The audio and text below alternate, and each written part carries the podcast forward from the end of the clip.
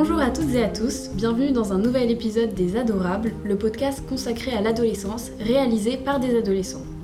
Pour cette émission, Élise, Eve, Thomas et moi-même, Lana, allons explorer le genre musical des ados par excellence, le rap.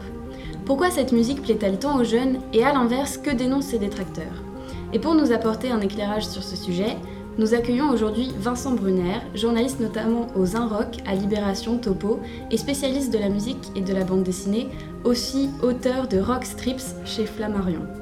Vincent Brunner, bonjour, merci infiniment d'avoir accepté notre invitation. Bonjour, merci pour votre invitation. Avant de profiter de vos connaissances sur le sujet, nous allons écouter les réponses de collégiens et de lycéens à qui nous avons demandé s'ils écoutaient régulièrement du rap et pour quelles raisons. Euh, alors moi j'écoute pas vraiment de rap, euh, peut-être un petit peu des années 90-2000 mais c'est pas trop mon truc. J'ai des amis qui ont essayé un peu de m'initier mais mais c'est pas ce que je préfère.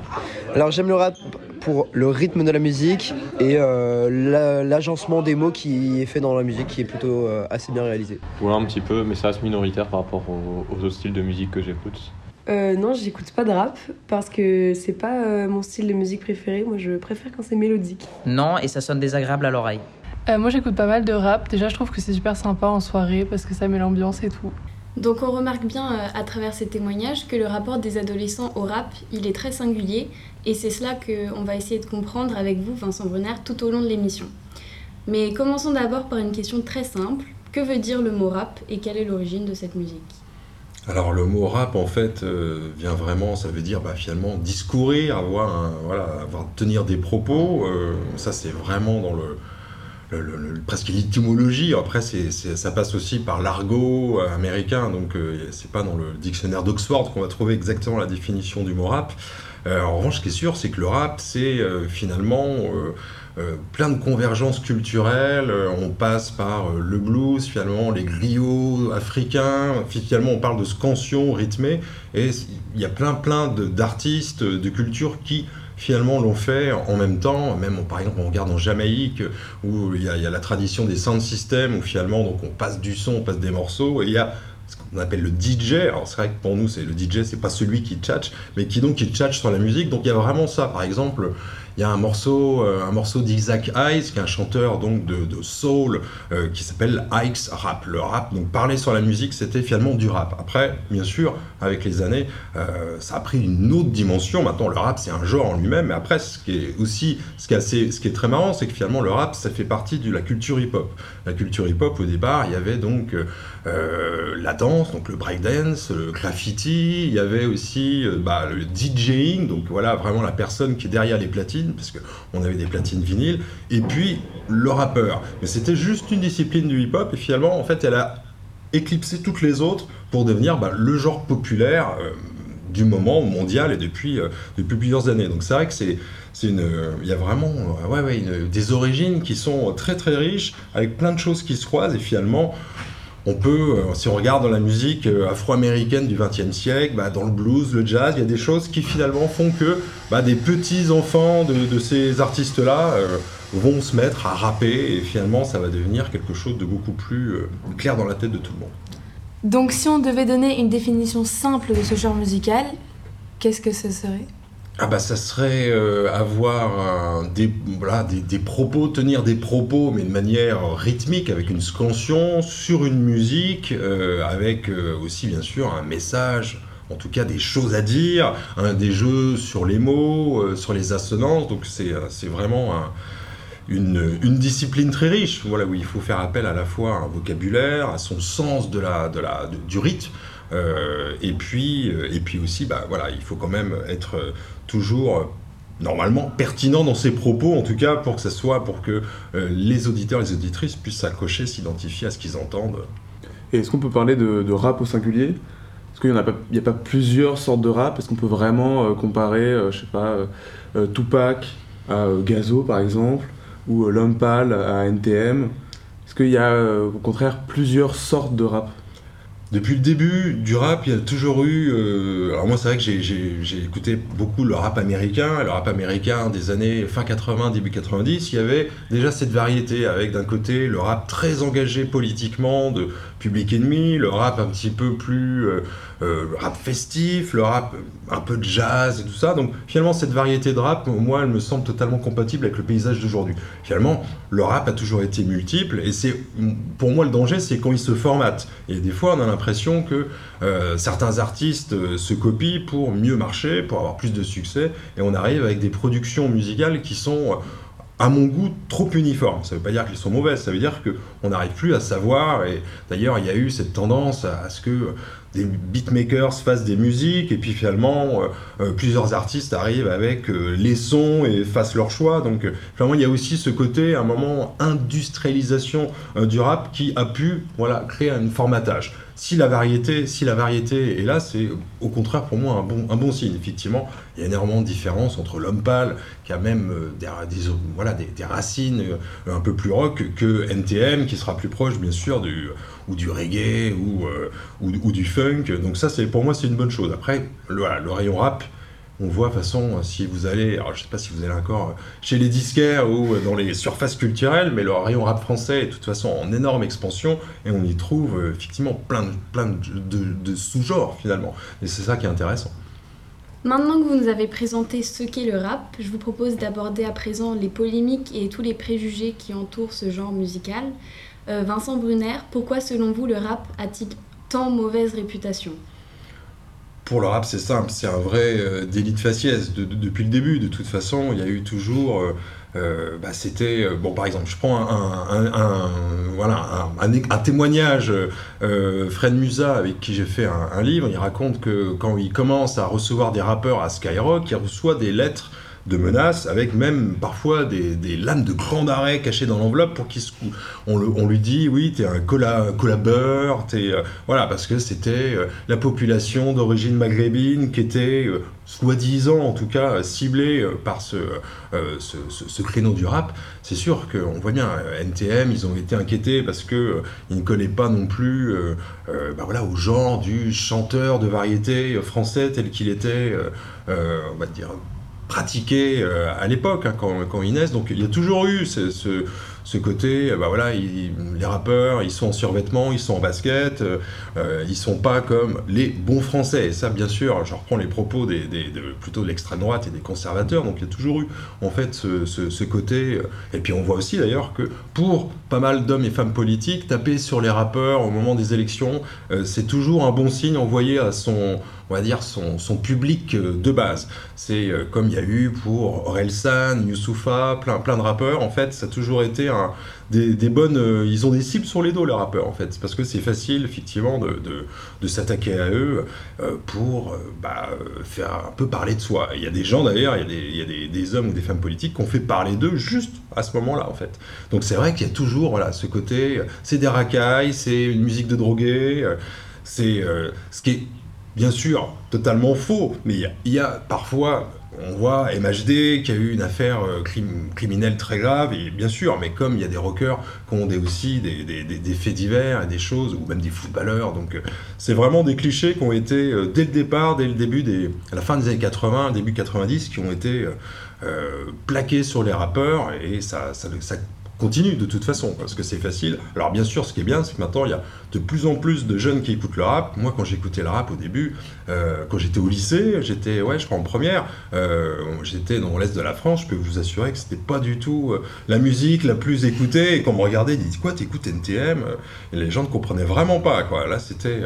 donc, donc c'est bien que les choses évoluent, et je pense que les clichés, petit à petit, aussi, ils s'en vont, parce que quand une musique, en fait, a la réussite, finalement, euh, voilà, ce- ces, héros, on va dire, euh, sont de plus en plus euh, légitimés. Et là, on voit maintenant que des artistes qui, peut-être, il y a 20-30 ans, auraient eu beaucoup moins de plus de problèmes euh, à s'imposer bah là finalement là ils ont euh, aussi pour plein de raisons un, auditoire énorme et la reconnaissance et maintenant euh, euh, bah, ce qu'il fait par exemple il y a plein de journalistes qui rêveraient de l'interviewer alors que je pense qu'il y a 30 ans ça n'aurait pas été la même chose il aurait été catégorisé dans on va dire un peu ce secteur underground du rap un petit peu euh, souffreteux quoi. Le rap, il peut parfois être euh, assez violent dans ses propos. Est-ce que vous pensez que c'est encore l'expression d'une révolte authentique ou est-ce que vous diriez qu'il y a beaucoup de rappeurs qui aujourd'hui vont utiliser cette violence comme une marque de fabrique ou comme un argument commercial? À la violence dans le rap, c'est vrai que c'est un sujet qui traîne depuis longtemps. Là, euh, moi, je, vois déjà, par exemple, dans les années 90, quand euh, sur la côte ouest, il y a l'avènement du gangsta rap. là, on voit qu'il y a plein de rappeurs qui parfois euh, effectivement se, fictionnent leur, vie de gangster, vraiment se, mettent, euh, on va dire, un, uniforme euh, qui n'est pas le leur. La violence, elle a toujours bizarrement fait fantasmer le, public rap. pardon. moi, je me souviens effectivement en écoutant les premiers albums de Snoop Dogg, il y a ce côté un peu comme si on regardait Scarface finalement le, film. Après, la violence, il y en a certains qui l'ont vraiment connu dans, dans, le rap français, et d'autres effectivement, qui vont y jouer, parce que c'est euh, comme un jeu de rôle. Euh, c'est ça aussi qui est compliqué avec le rap, c'est que pour pas mal d'acteurs du rap, euh, les mots n'ont pas forcément le même poids qu'ailleurs. quand vous allez voir des insultes et tout ça, on va dire oui, mais bon, ce sont des codes. Donc après, bien sûr, il y a beaucoup de codes, et pareil pour la violence, en fait, où on se rend compte qu'il y a quand même vraiment qui ont, connu euh, la, galère et qui pour s'en sortir finalement avaient le choix entre le football, le rap et puis bah, les voies euh, plutôt clandestines et illégales. Euh, mais c'est sûr aussi qu'il y en a plein qui reprennent ces codes-là, qui voilà, roulent les mécaniques parce que c'est ce que une partie de leur public attend. Et on connaît beaucoup de rappeurs, mais beaucoup moins de rappeuses. Est-ce qu'on peut dire que le rap, c'est une musique d'homme Malheureusement, pour l'instant, à part Diams, qui a vraiment été la rappeuse grand public, euh, il y en a d'autres, euh, par exemple euh, Kenny Arcana, il y, en a plein d'autres, mais qui n'arrivent pas à avoir le même succès qu'elle. Si vous avez regardé la, série Validée là, de Franck Gastambide, quand il y a la deuxième saison, justement sur une rappeuse qui va émerger, ce qu'il dit, ce qu'il fait dire à ses personnages, c'est genre bah ça marchera jamais, à part Diams. Il y en a beaucoup, beaucoup en fait de, gens, d'acteurs dans le rap qui, qui le pensent en fait que euh, pour faire du rap, il faut être un homme et que ça marchera mieux et que euh, finalement, ou alors ça veut dire qu'une rappeuse doit jouer aux hommes pour réussir. Bon, tout ça, c'est ce qui est vrai, c'est que c'est quand même une musique qui est quand même parfois très misogyne, euh, qui voilà avec des, clichés sexuels qui, qui, sont alors beaucoup diffusé par les clips, par, euh, depuis très longtemps. Après, on voit aussi l'émergence quand même de rappeuses. Et ça, c'est euh, sûr, qui, qui euh, de plus en plus ont un vrai, ont, des fans. Donc, je pense que les choses sont en train de bouger et qu'on va bientôt avoir peut-être, voilà, je dis pas la nouvelle Diams, parce que finalement Diams, c'est l'été unique, mais une rappeuse qui saura, saura vraiment s'imposer au plus haut niveau et rivaliser avec Joule ou ou, ou PNL. Euh, donc euh, je rejoins ce que vous dites. Quand certaines personnes dénigrent le rap, elles mettent en avant le sexisme véhiculé par certains clips, dans lesquels on peut voir des femmes dénudées euh, avec des voitures, etc. Ou encore un titre de Booba, Killer, que je cite avec beaucoup de guillemets, Ferme un peu ta gueule, va me faire un steak frites. Qu'est-ce que vous répondriez à des gens qui dénigreraient le rap en le jugeant sexiste? Bah, je, crois qu'on peut trouver d'autres textes, d'autres artistes qui ne sont pas sexistes, c'est ça. C'est par exemple, là, il y a, je crois, le, meilleur exemple, c'est euh, Big Flo et Oli, qui eux d'ailleurs sont peut-être même jugés trop gentils par toute une partie euh, du public rap, mais il y en a, il y en a plein d'autres.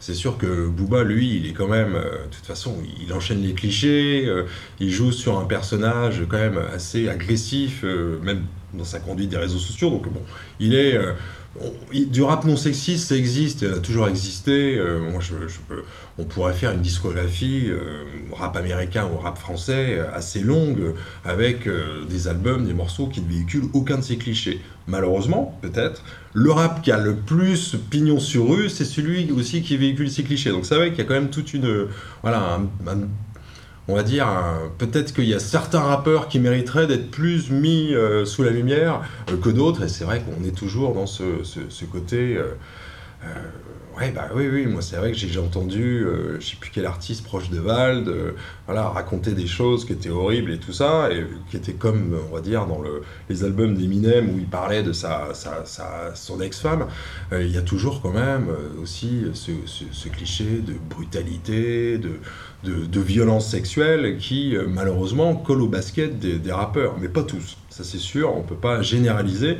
En revanche, c'est sûr qu'on peut trouver quand même très très rapidement des morceaux très très misogynes qui vont révulser euh, bah, tout le monde. Et est-ce que c'est parce que le rap a cette réputation euh, sulfureuse qui fait office de rupture entre deux générations qu'il est autant écouté et qu'il plaît tellement aux jeunes? Est-ce qu'on peut comparer cet aspect provocateur euh, du rap à celui du rock dans les années 50 par exemple? Bah, ouais, il y a indéniablement quand même quelque chose, une rupture générationnelle qui, euh, quand, on est ado, euh, vous le savez, hein, normalement on n'écoute pas vraiment la musique qu'écoutent ses, parents. Hein, c'est, euh, et c'est vrai que comme les, fans de rock, quand, quand je sais pas, on va dire oui, dans les années, même peut-être plutôt fin des années 60, les premiers fans de rock, euh, donc leurs parents, eux, c'était des, fans de chansons françaises très, euh, très pépères, quoi. Voilà, ce qu'on maintenant, voilà, c'est. Euh, et je, pense, ouais, ouais, qu'il forcément, quand on, quand, quand on, est ado, on se rebelle. moi, quand j'étais ado, j'écoutais pas la musique de mes parents, même si je l'ai entendu, même si il y a des rockers que j'ai pu réécouter plus tard, mais en tout cas, j'étais parti sur totalement autre chose.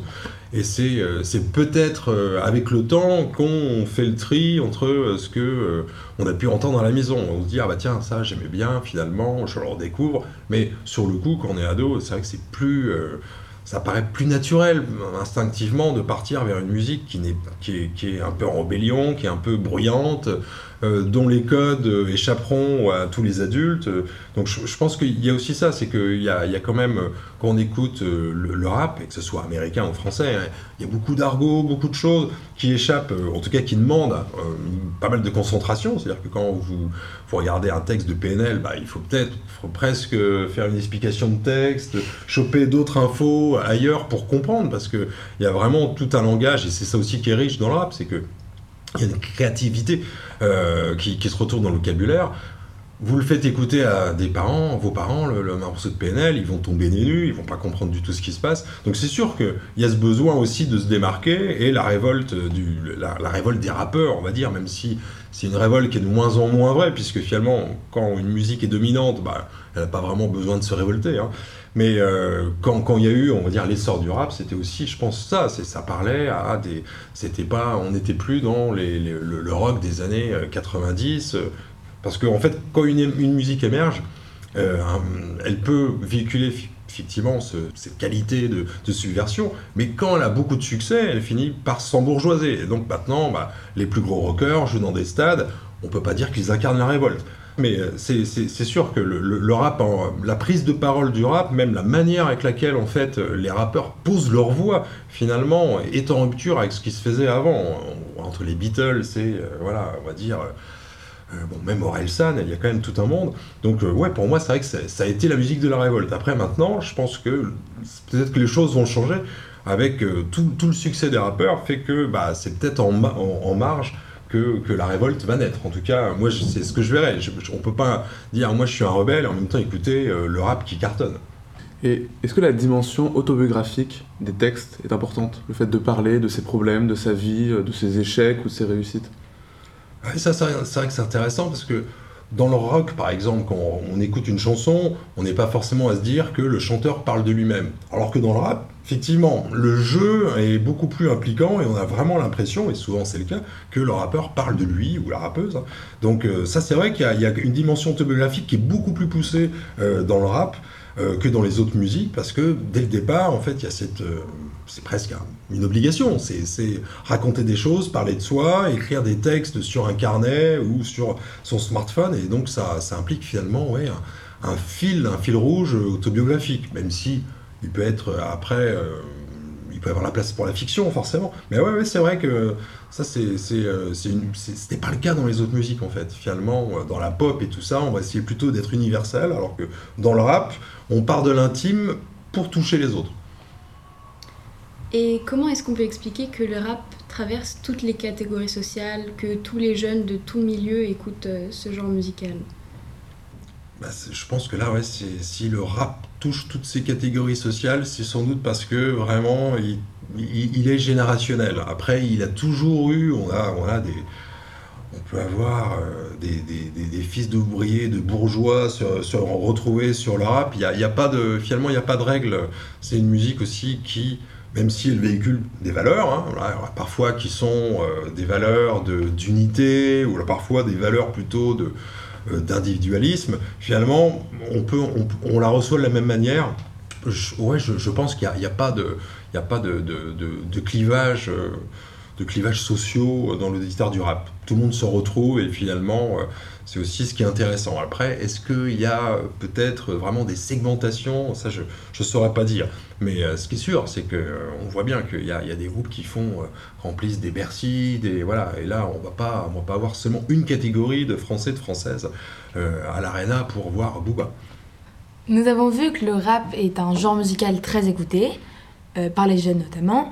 On a abordé l'aspect entre guillemets provocateur qu'il peut présenter, mais ça reste quand même un genre musical avec une mélodie et un texte. Les rappeurs accordent-ils toujours une grande importance à la poésie de leurs textes ah, ça, je sais pas si tous les rappeurs veulent être poétiques, mais en revanche, ils veulent quand même que leur, leur texte euh, sonne bien, qu'il y ait vraiment euh, voilà, c'est la poésie, la poésie moderne. On sait qu'il y a des linguistes, euh, il y a des, chercheurs qui, font des, travaux autour des textes de Booba, de PNL. Enfin, il y a vraiment, euh, même j'imagine peut-être MC Solar. Enfin, il y a, il y euh, tout, ce corpus un peu littéraire du rap qu'on peut pas nier. C'est sûr qu'il y a plein de choses à en tirer. On voit d'ailleurs l'évolution de la langue. Alors après, est-ce que tous les, les rappeurs veulent être poètes? Je pense pas, parce que certains veulent plutôt être des gangsters que des poètes. Mais néanmoins, ils sont obligés quand même d'avoir une plume et euh, en tout cas pour les meilleurs. Après, il y a certains, je pense, qui reprennent les clichés et finalement, euh, on pourra avoir euh, un logiciel et mettre on va dire, les mille mots qu'on trouve chez Booba pour faire un texte que quelqu'un s'approprie. Mais, mais la, ouais, la, poésie, c'est sûr qu'elle a toujours été là. D'ailleurs, un des, groupes fondateurs, finalement, précurseurs du rap aux États-Unis, ça s'appelait les The Last Poets il y a toujours, même dans le slam, tout ça, on voit quand même que la poésie est importante. Après, le rap, c'est aussi une musique qui se veut festive, en tout cas de plus en plus, dansante. Donc là, je pense que la poésie, quand même, elle passe au second plan quand vraiment on a un genre de rap euh, euh, déterminé. Est-ce que les mélomanes peuvent trouver euh, au rap une richesse, que ce soit instrumentale, rythmique, voire mélodique, alors que le rap repose plutôt d'une part sur un principe de boucle et d'autre part sur une instrumentation qui se veut souvent bah, support d'un texte? C'est vrai que c'est intéressant de voir la musicalité euh, du rap. Alors c'est là aussi il faut se souvenir que le rap est vraiment multiple et que donc on a des rappeurs qui vont euh, poser leur voix sur des pistes musicales euh, faites derrière des machines. Après, par exemple, bon, c'est vrai que Big Flo Willy, ça leur arrive de jouer avec un guitariste ou il y a, vraiment. Euh, je pense que pour les mélomanes, on peut, on peut pas leur dire. Euh, enfin, personne peut dire oui, non, la, musique n'est pas. Euh, enfin, le, rap n'est pas une musique pour mélomanes. Il y a plein d'exemples de, rappeurs qui ont enregistré avec des jazzman, parfois avec des vrais instrumentistes, avec un groupe derrière. Euh, même ceux qui, jouent avec leur ordinateur, euh, il y a quand même dans la production électronique française, par exemple, une vraie, euh, une vraie qualité. C'est pas pour rien que les musiciens électro français sont vraiment beaucoup, vraiment connus dans le monde entier. C'est que ils se débrouillent vraiment très bien pour, avec juste parfois un, ordinateur portable, écrire des, mélodies, écrire des arrangements qui seront inédits. Donc on ne peut pas, franchement, alors bien sûr, il y a le rap euh, ce que je dirais presque le rap variété, où, juste une formule euh, est reproduite avec de l'autotune, euh, on va dire, une petite rythmique et emballer c'est pesé, ça c'est pas forcément pour les mélomanes. Mais les mélomanes, ils, peuvent y trouver, ils peuvent trouver leur intérêt, voilà, en explorant la variété du rap, parce que c'est c'est un genre qu'on peut pas on peut pas traverser comme ça en une heure. C'est il y a tellement d'artistes, c'est ça qui est vraiment intéressant, et de propositions. Tout à l'heure, vous disiez qu'il y avait peut-être plusieurs rap, bah oui, c'est ça, c'est entre un rap fait euh, derrière un, laptop et puis un rap enregistré avec 10 euh, musiciens, on peut pas dire que ça soit vraiment la même chose. Et est-ce qu'il y a des artistes qui font du rap, mais qui ne s'identifient pas comme des rappeurs, et de la même manière, ceux qui disent ne pas aimer du rap, mais qui finalement en écoutent? Les frontières entre les genres, elles sont quand même très très poreuses. Ça c'est sûr qu'on peut, par exemple, prenons une artiste comme Angèle. Angèle, elle fait de la pop, mais euh, elle s'imbrique aussi dans, dans, le rap. Bon, bah, son frère Roméo Elvis fait du rap, mais en même temps le dernier album est très rock. Donc je crois qu'il y, y, a des gens effectivement qui peut-être mettent, euh, mettent, le rap, euh, on va dire à distance, mais peuvent avoir euh, dans, leur, bah, dans leur scansion, dans leur flow, quand même une grande parenté avec ce que font les, rappeurs. Est-ce qu'il est y a des gens qui écoutent du rap mais disent ne pas l'aimer ou ça je sais pas. C'est sûr que il y a ce qui est, ce qui est, sûr, c'est qu'avant, c'était beaucoup plus clivant d'écouter du rap que maintenant. En tout cas, moi, je me, réfère juste à mon expérience. Puis petit à petit, on a eu des groupes comme MTM euh, qui se sont imposés dans les festivals rock, euh, avec leur énergie, et finalement, les choses ont bougé. Maintenant, je crois que peut-être qu'il y a des gens qui vont prétendre euh, ne pas aimer le rap ou euh, ne pas le supporter parce que c'est la musique qui domine et que finalement eux, ils vont se construire avec peut-être hein, des, des, des, genres beaucoup plus euh, marginaux, beaucoup plus cachés et c'est peut-être moi si j'étais adolescent maintenant j'écouterais sans doute pas ce qui cartonne, j'écouterais peut-être des groupes qui me parlent plus parce qu'ils sont partagés par moins de personnes. Ça c'est un peu du snobisme mais c'est aussi donc mais maintenant, le rap, quand même, il a, il a tellement pignon sur rue que je vois vois pas beaucoup de gens dire. C'est vrai que moi, j'étais très étonné d'entendre dans, votre micro-trottoir de, des, jeunes d'aujourd'hui dire Ah oui, non, j'aime pas le rap. On, on, sent bien quand même que finalement, aimer le rap, c'est aussi se positionner dans la société euh, et dans la, pop culture. Donc, euh, il y en a certains, certaines qui se disent Voilà, j'écoute, j'aime pas le rap parce que moi, j'ai envie d'avoir mon propre univers. C'est sûr que quand, quand, on écoute un artiste très populaire, bon, bah, il faut le partager avec des millions de personnes. Si vous écoutez quelque chose de beaucoup plus... Euh, donc, je peux comprendre, en fait, voilà, ces, positionnements euh, euh, qui, reviennent juste à dire, voilà, moi, je vais exister par moi-même, avec mes propres goûts, et, peut-être, parfois, ça cache un peu de mauvaise foi, et que les choses sont moins, moins, moins évidentes que, que le rejet. Et enfin, si vous devez nous, recommander quelques artistes que vous avez découvert en ce moment, ou même des artistes immortels alors, j'ai retrouvé le nom du rappeur que j'aime bien, là, Benjamin Epps, parce que c'est vrai que tout à l'heure on parlait de boucles. Moi, c'est vrai que j'ai grandi avec le rap, le rap avec des boucles fait donc sur des disques préexistants, euh, avec donc, bah voilà, on sample euh, 10 secondes, 15 secondes euh, d'un disque de de soul, de jazz et parfois de pop et de rock. Donc c'est vrai que Benjamin Epps, c'est un rappeur d'aujourd'hui, mais qui fonctionne quand même avec ses principes de boucle. Euh, moi j'aime bien ce goût un peu répétitif. Donc là, ça c'est vrai que ça a été une de mes, dernières euh, bonnes surprises en rap français. Autrement, moi j'aime toujours les, les groupes, euh, c'est ça, c'est que quand, quand, quand, on grandit, on garde toujours la nostalgie. Et on, moi j'ai été formé par Public Enemy, par le groupe de la Soul, à qui j'ai consacré un livre, qui fonctionnait avec une centaine de et d'ailleurs c'est pour ça que leur musique va seulement être disponible sur les plateformes de streaming début mars parce qu'il y avait tellement de problèmes d'ayant droit que donc là c'est une musique qui pioche partout, euh, qui, est, qui, est, très riche, qui a une espèce de, cirque coloré. Moi je vous recommande d'aller écouter De La Soul, euh, le premier album qui s'appelle Free Feet High and Rising, qui est vraiment là des lycéens qui font ce qu'ils veulent sans penser euh, à au contrat qu'il faudrait signer, qui ont, qui ont, vraiment déliré pendant six mois. Et cet album, voilà, va enfin être disponible sur les plateformes. Et donc ça, c'est quand même la meilleure des nouvelles. Est-ce que le rap français se défend sur la scène internationale ou est-ce qu'on est en retrait? On peut, on, je pense pas que le, le rap français euh, s'exporte beaucoup, à part dans les pays francophones. Mais en revanche, ce qui est sûr, c'est que le rap français se défend énormément face au rap américain. Le rap américain euh, normalement vend dans tous les pays de manière plutôt constante. Alors en Angleterre, il y a quand même aussi hein, des, rappeurs, hein, des rappeurs britanniques, des rappeurs anglais, mais en France, c'est le, le rap français qui a tout, euh, tout avalé en fait. Hein. Il n'y a pratiquement plus la place, pas beaucoup de place en tout cas, pour les autres euh, rappeurs. Donc on peut avoir quand même des tournées de Kendrick Lamar, d'artistes de, de, américains qui viennent, mais finalement, ils savent qu'ils vendront moins que les rappeurs français.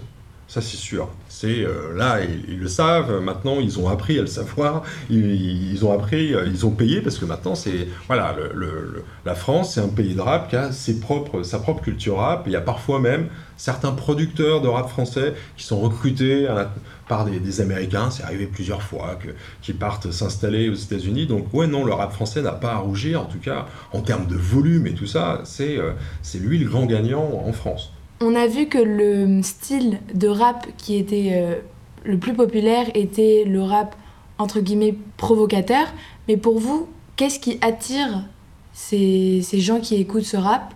Je pense qu'on peut pas non plus euh, généraliser, dire que le rap qui marche le plus, c'est celui qui est le plus provocateur. Par exemple, quelqu'un comme Joule, bon, il est pas très provocant, il pas très. En revanche, c'est sûr qu'il y a, il y a des codes, il y a toute une énergie qui fait que euh, ça va tirer, ça va tirer les, les, les, ados ou les jeunes adultes, et que parfois, sans doute, des adultes plus vieux vont se dire mais qu'est-ce que c'est que ça? Après, il faut quand même, euh, la plupart, la grande majorité, pratiquement 99% des rappeurs ne sont pas des, des, des criminels, des délinquants. Hein. C'est pas le rap, c'est parfois un peu comme GTA en fait. Hein. C'est quand même quelque chose de très ludique où euh, derrière des codes, derrière des poses, des postures, euh, des rappeurs bah, racontent des choses qui, qui, tiennent de la fiction en fait. Donc faut pas, faut pas qu'on s'arrête, faut pas s'arrêter à ce, ton provocateur. Alors en plus, moi je pense qu'il y a quand même de plus en plus un rap un peu dansant qui fait que, bah, c'est vrai qu'avant en fait, euh, le rap s'écoutait très très peu dans les boîtes de nuit, dans les clubs et tout ça. Maintenant, il s'écoute beaucoup plus, donc forcément comme il euh, y a, c'est une cause à effet, les rappeurs font de la musique en disant bah tiens, ça on va pouvoir danser avec les potes euh, en boîte dessus, alors que c'était pas le cas avant, hein, vraiment. Hein, euh, donc je pense qu'il y a, il il à la fois un goût, peut-être pour la provoque, pour certains en tout cas, pour dire le fantasme. Euh, mais en même temps, ça n'a rien vraiment d'inquiétant. Enfin, pour moi, je pense. C'est moi, j'ai écouté un peu de gangsta rap quand j'étais gamin. Jamais, j'ai pas d'armes à feu chez moi. Hein, donc, on est vraiment dans la pause. Dans le, là, la musique, ça reste de la musique quand même. Hein, faut pas, c'est pas des intentions à prendre au premier degré. Euh. Et puis, ben, il y a quand même ce côté, je pense, dansant. C'est ça. Ce qu'en fait, c'est qu'une musique qui bouge, effectivement, qui donne beaucoup d'énergie. Euh, je comprends aussi que euh, si on a entre je sais pas, 15 et 20 ans aujourd'hui, on ait plus de plaisir à écouter euh, du rap très énergique, assez funky, euh, plutôt qu'un vieux morceau de rock des années 60. C'est sûr, même si on peut trouver aussi dans, dans David des, des choses intéressantes. Donc je pense qu'il y, a, voilà, il y a plusieurs choses qui font que le rap est une musique attirante. Quoi. C'est sûr que c'est. voilà, il y a du rythme, ça donne envie de bouger la tête et de bouger tout le corps parfois. et, puis, et puis il y a des codes aussi qui sont marrants à reprendre, et surtout quand ça exclut d'autres personnes. Merci infiniment Vincent Brunner d'avoir répondu à toutes nos questions. Nous rappelons que vous êtes journaliste spécialiste de la musique et de la bande dessinée et que vous écrivez pour des médias comme Les Rock, Libération et Topo. N'hésitez pas à nous faire part de vos commentaires. Cet épisode des Adorables a été réalisé par Eve Rivkolevski, Elise Crambe, Lana Doric, Charlotte Fay, Suzanne Hainaut et Thomas Albessard. Merci à Nathalie Anton qui était à l'initiative de ce projet et à l'école alsacienne sans qui il n'aurait pu exister.